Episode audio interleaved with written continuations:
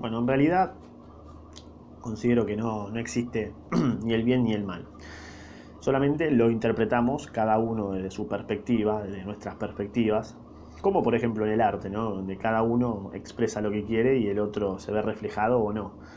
Uno a veces pretende ¿no? lograr ciertos objetivos, los cuales en realidad no tienen sentido si lo analizamos en profundidad, porque la profundidad en realidad no se comprende hasta que haya luz. Y como la luz no penetra la profundidad, nunca se conoce, ¿no? Solamente la apariencia de esa profundidad. Es como ver un pozo eh, y solamente ver o creer ver la profundidad donde y solamente se ve la sombra.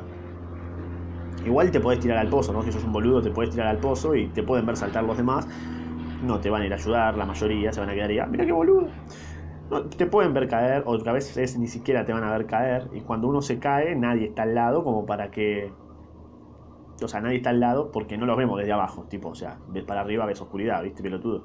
Entonces la luz es como que opaca el brillo, y si vos brillás ahí en la profundidad, no sirve porque en realidad estás abajo y con esa simple virtud no podés escapar de ningún lado. Aún si pudieras escapar y tengas la capacidad, como un superdotado, de contar lo que viviste, nadie te va a tomar en serio. Entonces el que, el, que la vive se resigna y queda con bastante que decir, ¿no? Y termina haciendo podcast como un pelotudo. El que, no, el que no se interesa igual por esa profundidad, creo que queda flotando en la ignorancia, que es la oscuridad, la cual puede ser positiva porque en realidad disfruta a su manera, ¿no? O sea, no está ni bien, no está mal, nada. O sea, mientras no se perjudica al otro, 10 puntitos, pa. Pero el otro capaz tenía una mejor manera, a su parecer, cuando pereció para los demás. Y los demás no quieren saber si eso está bien o mal.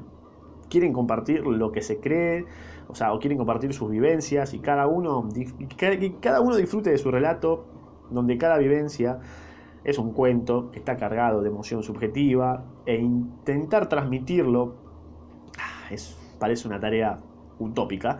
Y aún si creyera que se transmite, esa transmisión ya está deformada y no es 100% como uno quisiese, ¿no?